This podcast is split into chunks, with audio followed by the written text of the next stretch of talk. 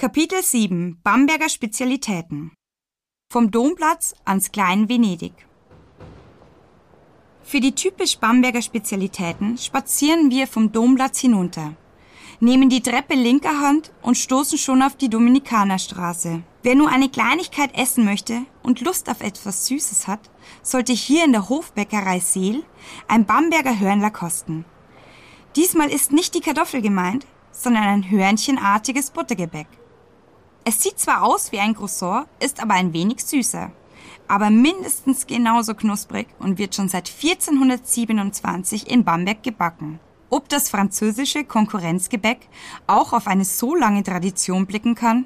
Wer gerne die deftige Bamberger Küche und vor allem auch die traditionsreiche Bierkultur Bambergs ausgiebiger probieren möchte, sollte unbedingt ins Schlenkerler einkehren, das direkt neben der Bäckerei liegt.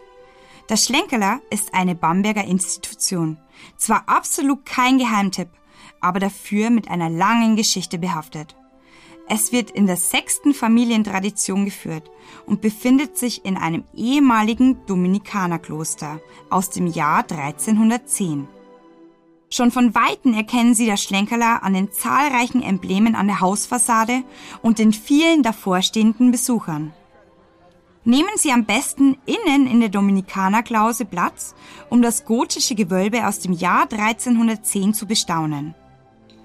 Falls Ihnen dieser Ort bekannt vorkommt, liegt das vielleicht daran, dass in der Brauerei Szenen des Films Das fliegende Klassenzimmer von 1973 mit Joachim Fuchsberger gedreht wurden. Sie erinnern sich sicher, oder? Auf dem Weg zum Schlenkerler ist Ihnen bestimmt auch die Fülle an Brauereien und Bierstuben aufgefallen.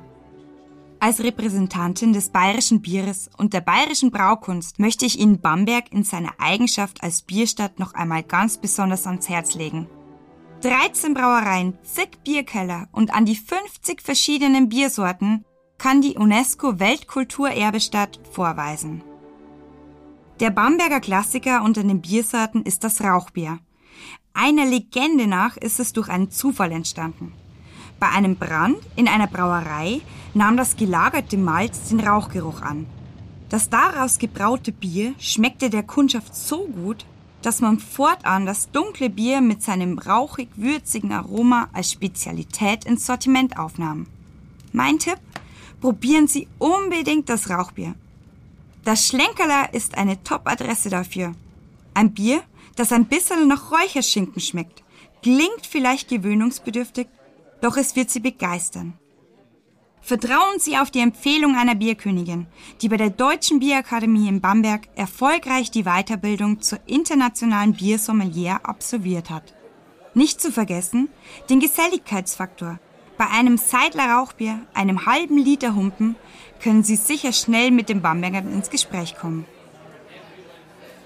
Wer zum Nachtisch noch Lust auf ein gutes Stück Kuchen hat, findet vier Häuser weiter das Kaffee Zuckerstück. Die Besonderheit, hier können Sie alles, was Sie sehen, auch kaufen.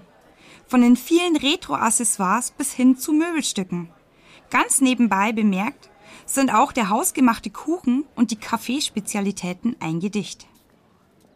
Zwischen dem Kaffee Zuckerstück und der Hofbäckerei Seel führt die kleine Kasernstraße ab. Laufen Sie ruhig einmal in die Sackgasse hinein.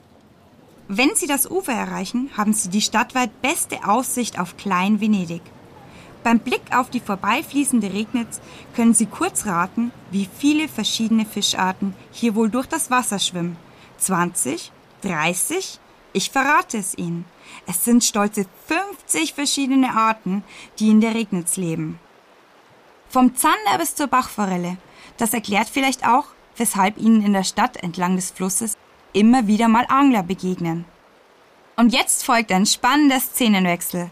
Im nächsten Kapitel verlassen wir die Bergstadt und erkunden die viel ruhigere Gärtnerstadt. Sind Sie dabei? Dann hören Sie direkt weiter.